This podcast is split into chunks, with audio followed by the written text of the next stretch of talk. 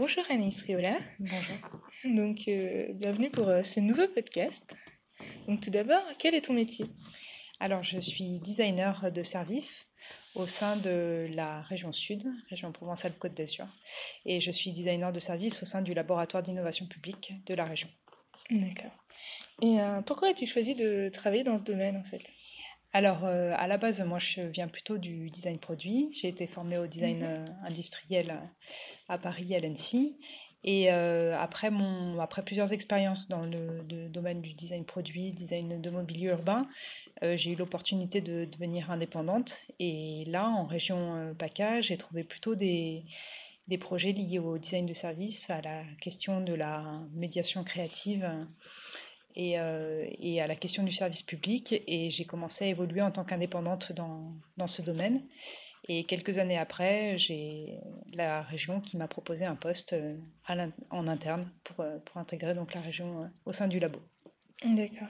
Et si on revient un petit peu sur ton parcours hein, par rapport à l'ENSI, est-ce que tu as pu avoir des cours en fait sur le design de politique publique ou en tout cas les prémices? Alors à l'époque à l'ENSI, on n'avait pas eu de cours vraiment spécifiquement sur ce domaine-là. Euh, le premier diplôme qui était sur les designs des politiques publiques et s'est passé un an après que moi je sois déjà sortie. Euh, en revanche, on avait eu plusieurs fois eu l'opportunité de mener des projets liés au design de services euh, tout court, donc plutôt pour du privé. J'avais fait un premier projet avec EDF par exemple. Et en revanche, une fois que j'ai été sortie de l'ENSI, j'ai eu l'occasion d'encadrer un groupe d'étudiants qui réfléchissaient à de nouveaux services pour la RATP. Et ça a été ma première expérience euh, design des politiques publiques, design des services publics. D'accord. Euh, selon toi, quelles sont les qualités essentielles d'un designer dans ce domaine? Alors, on va dire que la, la première euh, qualité, c'est d'avoir de, l'humilité. C'est toujours un peu délicat de dire ça, mais parce que quand on arrive dans ce genre d'institution, c'est des fonctionnements qui sont là depuis longtemps. Euh, des fois des choses qui sont beaucoup liées à la contrainte parce qu'on on a des contraintes de service public et, c'est bien normal. Et, euh, donc du coup, euh, il ne faut pas arriver avec ces, ces grands principes et sa volonté de révolutionner le monde. Il faut pouvoir s'insérer dans cette culture, la comprendre. faire l'effort de, de, montrer sa curiosité pour, pour ce domaine-là.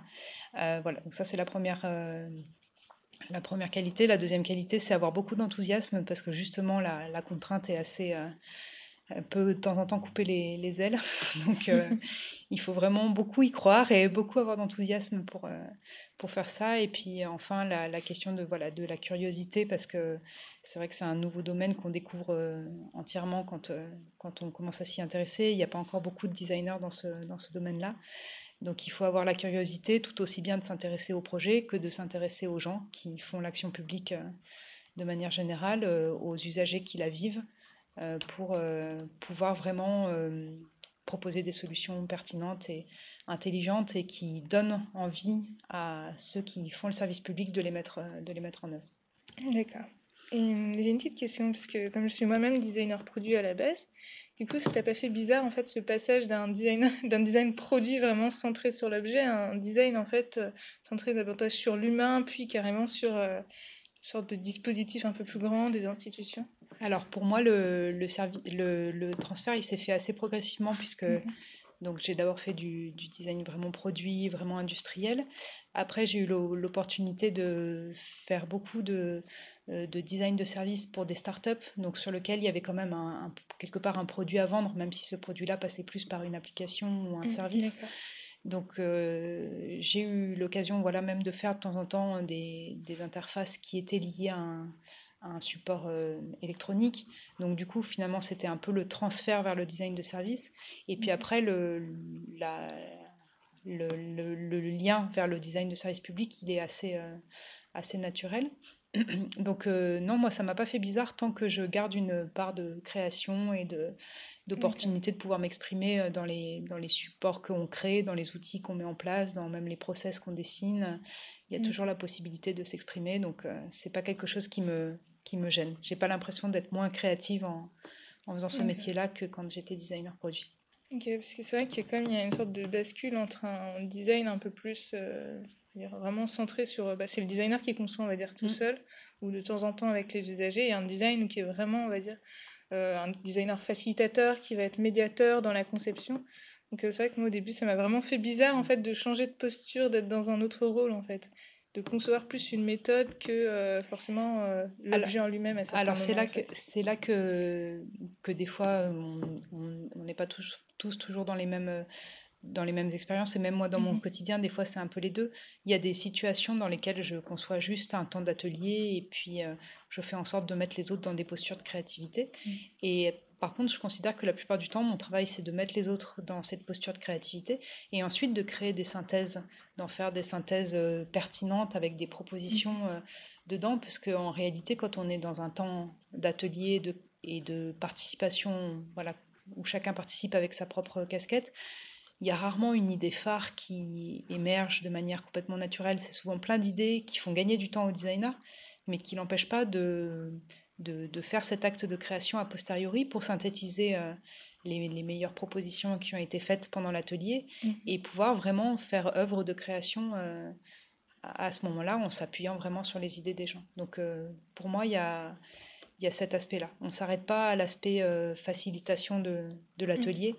On est bien dans cette, cette capacité à créer quelque chose de nouveau en prenant appui sur ce qui se sera passé pendant l'atelier. Oui, c'est vraiment intéressant comme point de vue.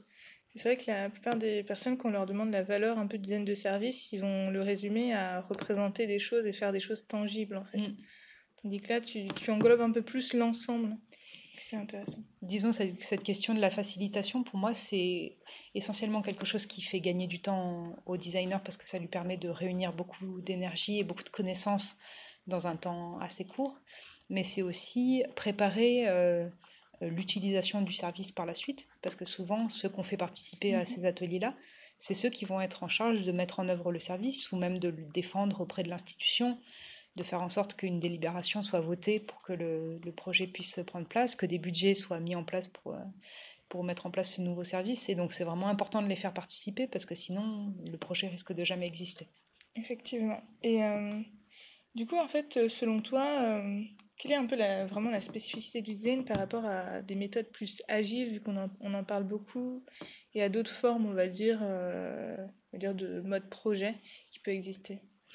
Alors, c'est vrai que sur le, sur le mode projet, il y a plein de choses qui ressemblent. On peut faire le parallèle euh, entre la, la manière dont le, le, designer développe son propre projet et les autres euh, système qui existe. Selon moi, c'est quand même un petit peu moins normé dans le design que ça peut l'être dans l'ingénierie, par exemple, mhm. euh, même si on peut appliquer l'un à l'autre, évidemment.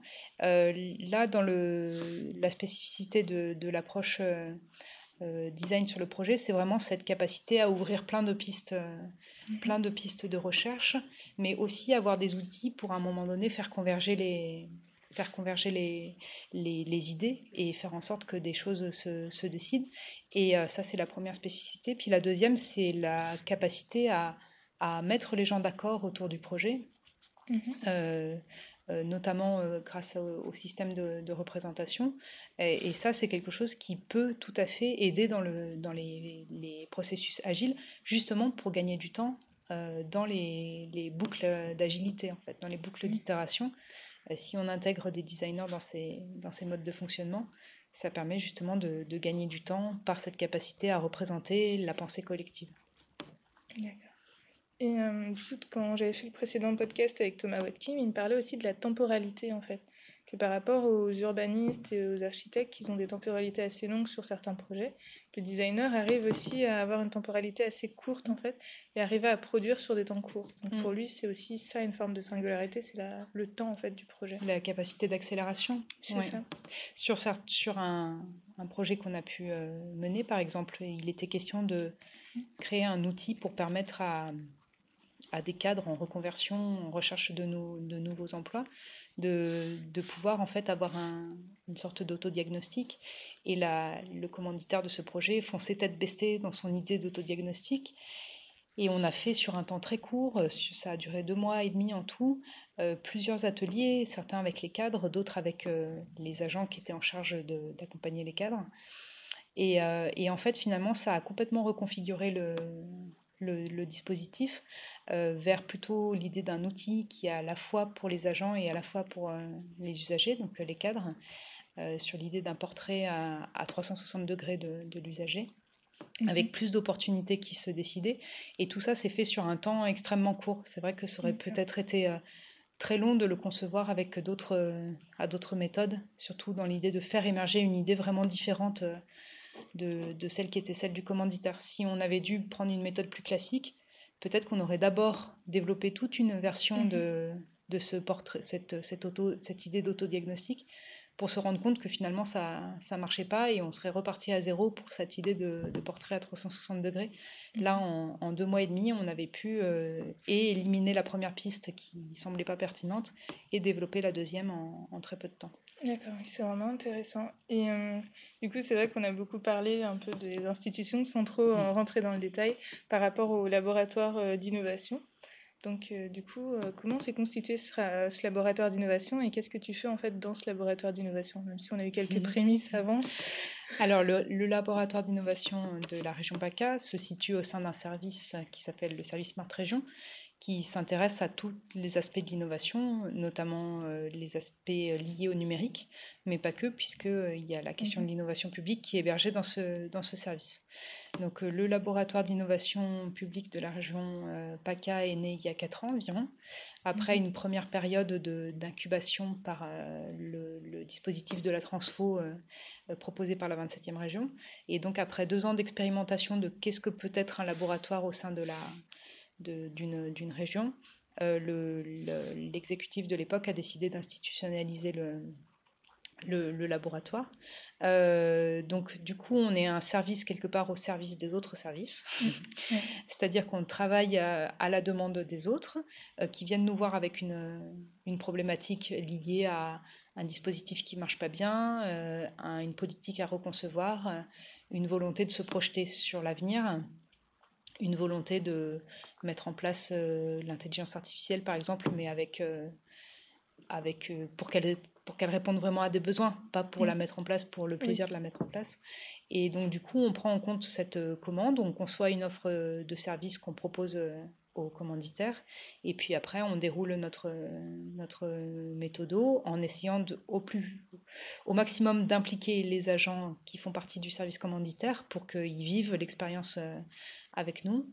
Euh, donc si par exemple on va sur le terrain, on leur propose de venir sur le terrain avec nous, euh, pour pas que qu'on fasse les choses dans une bulle et qu'eux-mêmes n'arrivent pas à s'approprier euh, la méthode. L'idée c'est vraiment que ça fasse aussi l'objet d'une d'un apprentissage croisé avec les autres, les autres services. Et donc voilà, donc on, voilà. on a un service à destination des autres services. Oui, c'est vrai que c'est intéressant bah, cet apprentissage croisé et même tu vois la, culturation mutuelle entre mm. le, design et l'administration en fait qu'ils essayent un peu de s'apprivoiser, mais en même temps l'un est plus agile, l'autre est un peu plus rigide, mm. mais l'un a apporté à l'autre et inversement. Et du coup en fait, euh, quelles sont les méthodes que tu vas utiliser le plus souvent on va dire?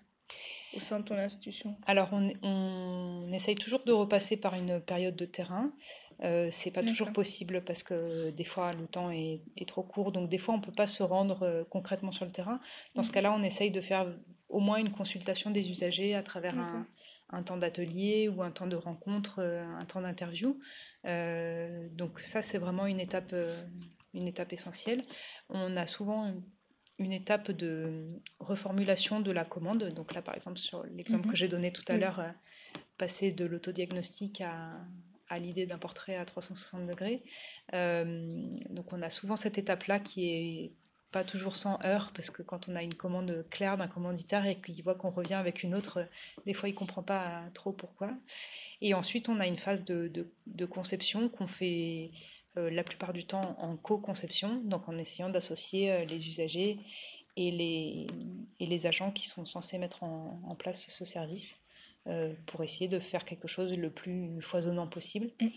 Et on, va rarement au-delà d'une ensuite d'une proposition euh, parce qu'on considère que le labo a plutôt un, rôle de travail expérimental et que, et que donc du coup une fois que la proposition est faite c'est au service commanditaire de la développer. C'est pas le labo ne se substitue pas euh, à la chefferie de projet qui peut exister par ailleurs.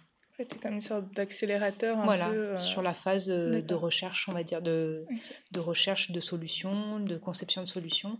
Et après, quand il s'agit de mettre en œuvre ces solutions, là, on se, on se met en, plutôt en mode accompagnement et on, on, on donne le relais à, au service commanditaire. C'est intéressant parce que du coup, vous êtes quand même euh, impliqué du coup sur euh, cet accompagnement un mmh. peu et cette mise en œuvre. Oui. Ça vous arrive d'avoir des ajustements à faire ou de refaire parfois des ateliers pour les accompagner quand ils sont bloqués? Ça peut oui. arriver parfois? Oui, complètement. Là, ça fait deux ans qu'on accompagne la chef de projet euh, sur le, le e-pass, qui est donc une, un pass culture pour les, pour les jeunes de la région. Et pendant un an, on a fait un accompagnement très serré quand elle était à la phase de développement de son projet. Mhm. Donc on a fait beaucoup de choses avec elle. Et là, depuis un an, on a un, accompagnement beaucoup plus au cas par cas. Elle, euh, elle, a de temps en temps de nouveaux ateliers à concevoir. Elle a vraiment pris goût à, à cette idée d'aller sur le terrain, de rencontrer les usagers. Donc du coup, on a, elle a souvent des, des temps où elle doit mm. aller comme ça au contact des usagers. Dans ce cas-là, on l'aide, on lui donne un petit coup de main pour la, pour la méthodo, des fois pour l'animation quand elle a vraiment beaucoup de monde. Donc là, prochainement, elle en a un avec une, une centaine de personnes. Bon, elle a demandé un petit coup de main parce qu'elle se, ah se sentait pas encore de d'animer un atelier avec 100 personnes. Mais, euh, mais en tout cas, elle, euh, elle, voilà, elle y a vraiment pris goût et nous, on assure ce suivi euh, mm. pour être sûr que la que les, les, les méthodes qu'on défende, euh, les méthodos qu'on défende, euh, soient, puissent être appliquées, parce que sinon, c'est si ça s'arrête dès qu'on mm. s'en va, ça n'a pas d'intérêt. c'est vrai que c'est intéressant parce que vous avez d'une certaine façon euh, des ambassadeurs un peu en interne qui vont vraiment appliquer vos méthodes, vous aider pour des projets. Mm. C'est vrai que c'est le bon terme parce qu'il n'y a jamais autant de projets qui mm. sont venus par cette, que par cette personne-là, que par cette chef de projet qui nous a fait énormément de, de publicité et qui, a, et qui est celle qui nous envoie principalement le plus grand nombre de, de projets. Super. Et euh, du coup, j'imagine que tu as potentiellement en fait rencontré des difficultés en fait dans ton travail, euh, notamment cette, euh, dans, dans, ce domaine. Je voulais savoir comment tu avais pu les surmonter ou s'il y en avait quelques-unes que tu voulais nous partager. Bon, la première difficulté, c'est évident, c'est le découragement. Euh, mmh on est face à des, fois des, euh, des, systèmes de fonctionnement qui sont euh, tellement absurdes et tellement difficiles, tellement contraints que on finit par, par s'épuiser mmh à essayer de chercher des, des, solutions, sans arrêt revenir en arrière sur des, des, choses qui ont été décidées puis qui sont remises en question, etc. Et ça, c'est vrai que ça c'est ça c'est épuisant. Ça c'est le, le, premier point, c'est on vient avec l'idée qu'on va quand même réussir à transformer l'action publique et en fait on se rend assez rapidement compte que mm. ça va être difficile, ça. va être long. Donc ça c'est le, premier point. Le deuxième point je pense c'est le côté incompréhension, de mon de mon travail, mm. mais je pense que ça ça s'est assez vite euh, mm. ça c'est assez vite résolu. Euh, je, rencontre toujours des, nouvelles personnes qui ne me connaissent pas et qui peuvent douter de, mon, de ce que je peux apporter, ce que je peux leur apporter mais c'est quelque chose qui se résout assez bien. Euh, les, les agents publics sont eux-mêmes ouverts à, découvrir de nouvelles choses, donc euh, quand on leur apporte des solutions, ils n'ont pas de soucis. En général, ils n'hésitent pas. C'est super, parce que c'est vrai que bah, quand j'étais euh, à la région Occitanie, on nous voyait un petit peu comme les gens avec des post-it. Voilà. et surtout, à chaque fois, quand quelqu'un passait, on était souvent en train de faire un icebreaker, mm. donc une sorte d'activité ludique. Et c'était toujours perçu un peu bizarrement pour les gens extérieurs. J'ai l'impression qu'il faut vraiment vivre la démarche pour euh, réussir à comprendre ce que c'est parfois, mm. en fait. C'est vrai que la, la, la, démarche de transformation, elle se fait beaucoup mm. par la perception euh, personnelle des, des, gens qu'on accompagne en fait. Et c'est vrai que ceux, ceux, qui le vivent de loin, qui le regardent quand c'est la hiérarchie par exemple qui n'a pas le temps de participer, c'est plus difficile pour eux de, comprendre euh, ce qui s'y passe vraiment. Après, je pense que là où il faut montrer qu'on a du savoir-faire en tant que designer, c'est aussi dans tous les livrables qu'on rend. Euh, faire des livrables bien conçus, bien pensés, qui servent vraiment, donner des outils qui facilitent la vie aux gens, ça c'est vraiment important. Et j'ai eu un, un des tout premiers projets que, que j'ai mené, mhm. c'était pour des agents qui répondent au téléphone aux employeurs euh, d'apprentis. Et la, la, règle, la, la, règle de, qui avait été faite au niveau de, de l'État euh, pour dire pourquoi les personnes avaient le droit ou non à cette aide était tellement absurde et tellement incompréhensible fait en jargon administratif que personne ne comprenait rien et du coup les, les agents étaient incapables mhm. de répondre aux, aux employeurs d'apprentis au téléphone. Et on a fait ensemble un outil très simple avec un système d'arbre de réponse qui leur permet de savoir assez rapidement si l'employeur qu'ils ont au téléphone a droit ou non à la, à l'aide. Et donc, du coup, ça, quelque part, ça m'a un peu euh, ouvert les portes de pas mal de choses après à la région. Parce que quand ils ont vu que ça produisait vraiment des solutions qui permettent de gagner du temps, mm. euh, c'est une solution qui, derrière, ils ont pu présenter à l'Association des régions de France, ah, donc pu montrer qu'en plus, euh, c'était eux, au niveau de la région sud, qui avait conçu ce, nouveau système, etc. Donc, euh, du coup, voilà, là, il y a eu une, euh, un retour assez immédiat sur. Euh, disons qu'à partir de cette période-là, on m'a plus trop demandé ce que je faisais, ah, ce que je faisais là. Donc, ça a été vraiment un projet qui m'a permis de faire mes preuves et qui a permis d'arrêter les, les, rumeurs ou les ou les manières de penser sur, sur ce que je faisais là et que je mm. faisais peut-être que de la déco. voilà, ça, ça s'est arrêté à ce moment-là. Ah bah c'est super, ça fait plaisir d'entendre ça, c'est rassurant. Euh, Enfin oui, euh, comment en fait tu as réussi à allier en fait les, tes obligations en fait avec ton agence, euh, les obligations aussi de fonctionnaire et également celles de, professeur en fait. Donc, sais que tu cumules plusieurs casquettes. Oui, alors euh, donc j'ai eu mon, mon, activité d'indépendant à un moment donné et c'est cette activité-là qui m'a permis d'être embauchée à, à, la, mmh à, la, région puisque j'ai fait partie de cette équipe de la transfo de la 27e région dont on a parlé tout à l'heure. Et donc, du coup, à l'époque, je travaillais pour la région PACA, mais par l'entremise de, de, la 27e région. Mm.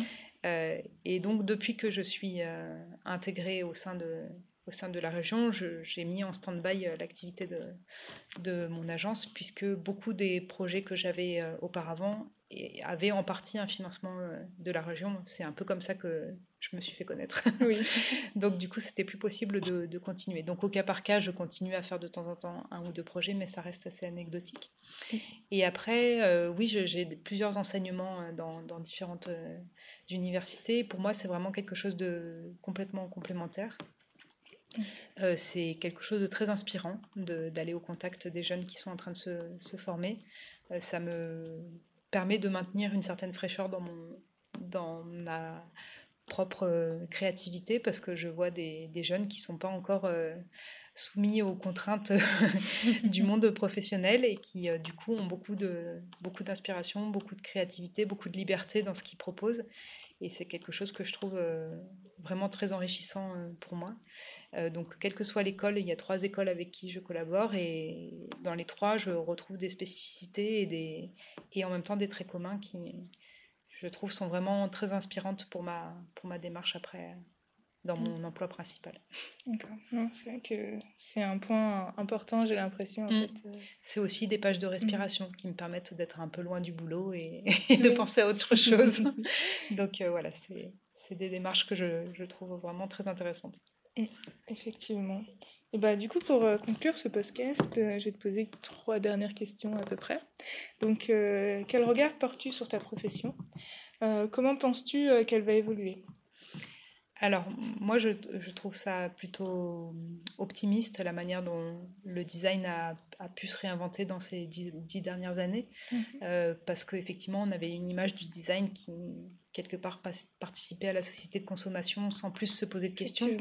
Alors que les, fondations de ce métier étaient plutôt des fondations humanistes, euh, des fondements humanistes euh, euh, qui visaient à améliorer la vie en général. Et, avec le design des politiques publiques, le design de services et voire même le design des organisations, je trouve que voilà, on revient au contact de l'usager, on revient aux valeurs fondamentales du design, et ça, je trouve ça plutôt rassurant.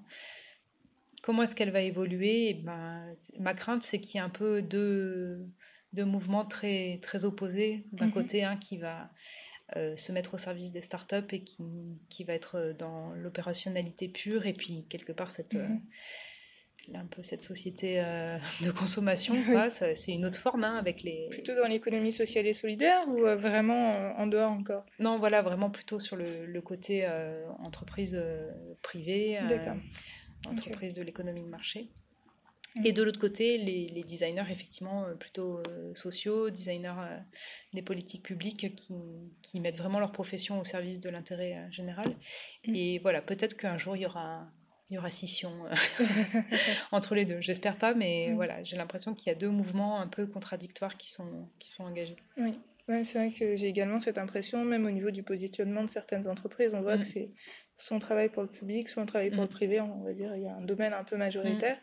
Et en parallèle de ça, il y a aussi des entreprises ou des consultants qui font des ateliers de co-création. Mm. Donc euh, je trouve que parfois ça brouille un peu le message par rapport à notre profession. Mm. Et, je, pense qu'on doit encore, on va dire, affirmer un petit peu ce qu'est le design d'une mm. certaine façon ou notre plus-value. Euh, j'ai l'impression qu'on se fait à chaque fois un peu phagocyter ou absorber par. Bah là où il faut faire attention, c'est que cette, euh, ce qu'on appelle plutôt le design thinking, là où, là où les consultants arrivent facilement à, à transposer les méthodes du, du, designer, c'est sur cette capacité à animer des temps courts. Euh, des temps sur lesquels on va beaucoup mobiliser d'énergie et, à faire de la conception sur un groupe de 10, de 20, de 50. Euh, mais le travail du designer, il est, pas, il est en partie là, mais pas que là. Il est surtout dans toute la partie d'inspiration qui va pouvoir mener à cet atelier. Toutes les recherches, la veille, euh, la, prospective, les recherches même d'inspiration formelle esthétique, etc. Et de l'autre côté, ben, qu'est-ce qu'on fait de cette, de cette énergie qui a, qui a produit des idées dans l'atelier, si on n'en fait rien derrière, euh, les gens viendront une fois, deux fois, mais ils ne viendront pas trois fois. Mm. Donc euh, si on fait rien de leurs idées, euh, si on n'arrive pas à les concrétiser, c'est des mouvements qui vont s'épuiser d'eux-mêmes. C'est vrai qu'on produit beaucoup de diagnostics. En fait, mm. j'ai l'impression qu'on est conscient des choses, mm. mais que le passage à l'action est souvent plus difficile. Et je me pose aussi une question à titre personnel, c'est la notion de rétribution. Parce qu'on va dire, on, on, embarque souvent en fait dans ces démarches beaucoup de personnes et comment on fait en sorte de les rétribuer, pas d'un point de vue financier, mm. mais vraiment d'un point de vue, euh, bah, vous avez participé, comment je peux essayer de soit transmettre mes connaissances ou qu'il y ait un apport mutuel en fait, mm. pour pas être juste dans une forme, on va dire, euh, d'exploitation qui peut arriver dans certains cas, je trouve. Ce qu'on essaye de faire, nous, de notre côté, c'est d'avoir, de voir plutôt ce, temps, ce temps-là pas comme un temps d'exploitation des gens, mais plutôt mm. comme un temps aussi de, quelque part de formation-action, en fait, on mhm. essaye de les rendre autonomes sur ces, sur ces, ces processus-là, sur ces outils qu'on peut mettre en place dans ces temps-là. Euh, donc ça, c'est la première manière de, de rétribuer, c'est que mhm. voilà, on ne le voit pas comme un temps d'exploitation, mais comme un temps de, de, de nous d'acculturation à leur domaine et eux de d'acculturation aux nôtres, aux manières de faire, à leur donner des outils. Donc ça, ça, se, ça se concrétise souvent en euh, transmettant les outils euh, vierges qui ont été faits pour mhm. l'atelier, euh, en leur transmettant par exemple a posteriori pour qu'ils puissent eux-mêmes les réutiliser. Et ça passe par citer leurs idées quand elles ont été produites dans la restitution, et ça passe par les tenir au courant de l'avancée du projet par la suite. Alors c'est plein de choses qui sont pas forcément toujours faciles à faire. Des fois on est pris mhm. dans le tourbillon de, du projet, du temps qui se réduit, il faut rendre, il faut, il faut vite euh, donner les livrables, mais c'est des choses qu'on essaye de, de faire euh, assez systématiquement. c'est intéressant ce que tu dis, surtout le point de vue en fait. En gros, tu les, tu les valorises en fait dans cette démarche-là. Mhm. En fait, ils sont partie prenante jusqu'au bout. Et ça, je pense que c'est vraiment la, force, on va dire, du design au sein mm. d'une administration. Voilà, nous, on l'a jamais vu comme un temps d'exploitation de, de, leur, euh, de, de, de, leur personne ou de leur temps ou de leurs mm-hmm. idées. On l'a vraiment vu comme un temps où, où on échange euh, entre deux métiers qui, ou deux mm. process de manière de faire qui ne se connaissent pas et qui ont besoin d'échanger des informations. Donc, euh, voilà, on essaye vraiment de, de, faire en sorte que ce soit gagnant-gagnant. Mm. C'est vrai qu'en fait, je disais plus ça par rapport aux, aux, hackathons, en fait, où il y a des formats en fait, qui ressemblent à des ateliers de co-création, dont mm. parfois des designers peuvent mm. participer également, et qui sont des formats un peu sous la forme de concours, où à la fin, on va dire, on ne sait pas ce qui se passe avec les idées, ni ce qui est produit, et c'est des, des, formats en fait, qui, pour moi, parfois peuvent poser problème. oui, puis c'est des formats qui, mine de rien, commencent à être un peu décriés, c'est-à-dire que c'est le hackathon a un peu fait, commence à avoir un peu fait son temps, ou les startup up week-end qui sont aussi un autre exemple de, de ce, genre de choses. Bon, à titre personnel, moi, j'en ai jamais, j'en ai jamais fait. La, seule fois où j'ai fait quelque chose, c'était plutôt en, dans une phase où, pareil, il fallait donner des outils à, à des jeunes qui préparaient un hackathon, justement. Donc là, l'idée, c'était de leur transmettre des outils pour qu'ils se posent les bonnes questions dans le, pendant le hackathon. Donc voilà, après, je ne sais pas ce qu'ils ont fait de, de, mes outils, ni quelles idées ils ont produit euh, avec. Mais oui, effectivement, c'est des questions qui, qui sont en cours et dans tous les métiers, on a, on a des collègues qui travaillent sur la question de l'open data. Mm. Et en ce moment, ils remettent très fortement en question cette, ce, ce, mode de faire les hackathons, les challenges, les concours, etc. Euh, qui ne trouvent pas forcément très pertinent. Effectivement. du coup, ma deuxième question de conclusion, c'est comment pourrait-on pérenniser et évaluer la démarche de design de service? C'est vraiment une question très ouverte. Alors, ça, ça revient à un peu ce que tu disais tout à l'heure sur la question de principalement ces démarches, on les comprend quand on les vit. Mm. Euh, donc du coup, bah, c'est difficile de les évaluer quand on mm-hmm. sur l'aspect sur les, le potentiel de transformation qu'elles ont sur les gens, mm. parce que seuls ceux qui les ont vécues peuvent, les, peuvent le dire, peuvent en témoigner. Euh, Enfin, j'ai une de mes collègues au sein du labo qui vient de la démarche d'évaluation. Euh, mhm. Et elle, donc du coup, je vais transmettre plutôt sa pensée parce que c'est autant lui, lui, lui rétribuer cette idée-là. Euh, elle, nous, elle nous transmet souvent là, le message que les indicateurs d'évaluation, il faut les penser avant le projet en fait. Il faut les penser pas une fois qu'on a fini en disant bah tiens, qu'est-ce qu'on pourrait bien mettre en place pour évaluer euh, ce projet-là. Il faut les penser par rapport à l'intention qu'on a sur ce projet-là. Qu'est-ce qu'il mm. doit résoudre comme problème, à qui il s'adresse, euh, etc. Donc du coup, quelque part, la démarche d'évaluation, elle est quand même assez proche de la démarche de design pour ça. D'accord. Euh, et, euh, et, chaque projet, finalement, devrait presque avoir ses indicateurs euh, propres, c'est sa démarche d'évaluation propre, mais à penser en même temps qu'on fait, le, en même temps qu'on fait le projet comme, un, comme un, un, élément qui fait partie du projet. Mm. Et les pérenniser, ça dépend de tellement d'autres choses que, les, que, que la démarche d'évaluation.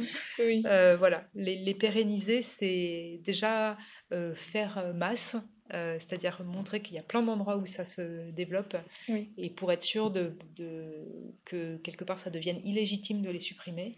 Euh, mm. donc, euh, donc ça c'est le ça c'est le premier point. Et mm. après il faut être force de persuasion au moment d'un changement de mandature par exemple. Il faut mm. savoir se faire comprendre, donc se, se, mettre à la place de son propre usager, en l'occurrence un, président ou un directeur de cabinet, pour euh, voilà, se dire, lui, il n'a pas eu l'occasion de nous rencontrer, il ne comprend pas, donc quel message je vais produire pour qu'il puisse comprendre et qu'il puisse se dire que ça va lui servir, lui être utile dans, sa, dans la politique qu'il compte mener. Ok. Et euh, enfin, euh, quel conseil donnerais-tu aux personnes qui souhaitent débuter ou, ou améliorer leur pratique voilà. Alors, donc, ça dépend de quoi on parle. Si on parle de, de, design en général, euh, évidemment, je leur conseille de se former. c'est la, la, première, la première chose. Et, se former, si possible, dans des écoles de design et pas, avec, des, pas avec des consultants euh, qui, qui, qui, se prétendent savoir faire du design quand ils ne sont pas eux-mêmes designers. Donc, se former au contact des designers, mhm. ça c'est le premier point. Mhm. Si on parle de la question plus spécifiquement de, de l'animation de démarches comme celle d'un laboratoire, mhm. je pense que ça, se, ça prend beaucoup sur le terrain. C'est vraiment pas des choses que j'ai appris à, euh, à l'école. Et je me rappelle que mon apprenti l'année dernière, il était très surpris euh, de pourquoi est-ce que des fois euh, les groupes euh, que j'animais marchaient bien et les groupes qui l'animaient marchaient pas.